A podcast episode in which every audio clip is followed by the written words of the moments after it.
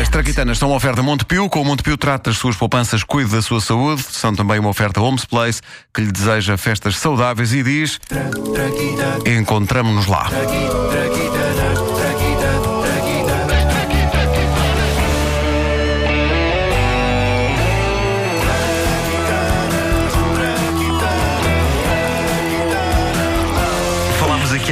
Na comovente história dos lados de Cone, fruto da colaboração entre um vendedor falhado de bolachas e um vendedor bem-sucedido de gelados, interpretado na altura por Vasco Palmeirim. Brilhantemente. Nos tempos em que ele tinha papéis, nesta rubrica. Ah, um, um vendedor de gelados a quem as taças tinham acabado, não é? E ele teve que se virar para o vendedor do- das bolachas, que não, não vendia nada.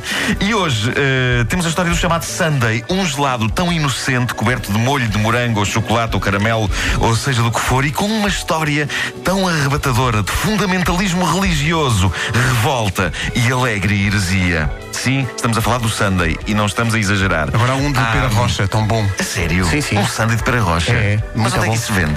Onde se vê os outros Sunday? Uma coisa que tem hambúrgueres e um palhaço. Não, está bem, que há- mas o Sunday é uma coisa que existe em vários sítios, mas pronto. Havia, antigamente havia um chocolate Nós- chamado Sunday. Pois é, é verdade. Sunday é leve como o sol. Era Sunday ou era Sandy? Era mas para efeitos de coisa. Ah, mas peço piada, peço desculpa. Tudo, para água abaixo. Bom, ah, há vários sítios na América a reclamar para si a honra de terem inventado o Sunday. Ah, não há certeza sobre o sítio exato, mas onde todas as histórias coincidem é no facto deste gelado ter nascido para contrariar as chamadas leis azuis em vigor em vários estados americanos no século XIX.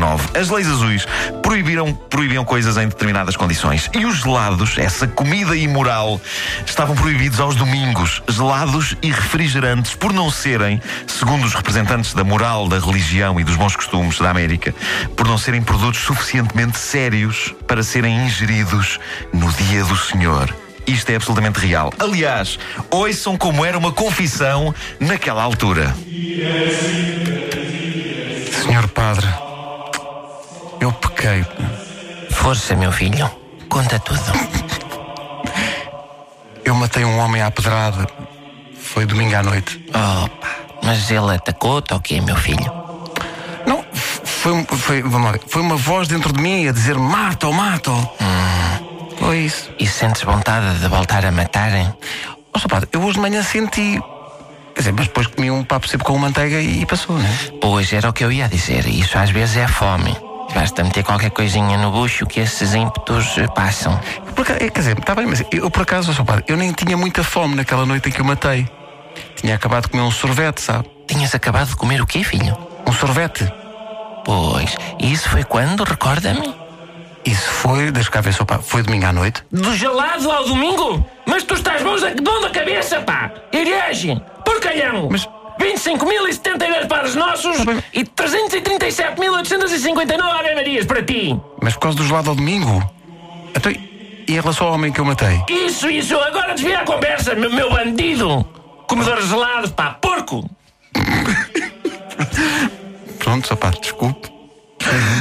Há pelo menos quatro zonas da América a dizer que foi lá que o Sunday nasceu, como reação às pesadas leis religiosas da época. Seja qual for a certa, toda a gente concorda que a coisa passou-se assim. Apesar de ser proibido vender e comer gelados ao domingo, toda a gente, por muito temente a Deus que fosse, queria comer gelados, sobretudo no verão. E o Sunday, que não é mais do que um gelado coberto, foi a maneira das lojas tentarem enganar as autoridades. Lá por baixo estava gelado, mas por cima estava toda a espécie de toppings. Por isso, lembrem-se, da próxima vez que comerem um Sunday, esse gelado inocente e cremoso nasceu por pura heresia. Trata-se de um verdadeiro punk da sorveteria. Um revolucionário corajoso e provocador, questionando o fanatismo religioso. E tudo isto com uma deliciosa cobertura de xarope de morango. Oba, oba. Sabes o que é que parece quando tem a cobertura de morango? Sim. Um Bloody Sunday. Como... É. Obrigado. Bom, há- Padre, de facto. Bom Há dia. que dizer, há que- Nota-se que este homem já anda muito tempo connosco. está contaminado. Ele quando chegou não fazia disto. Está contaminado. Há que dizer que existe um restaurante em Nova York que é o Serendipity 3.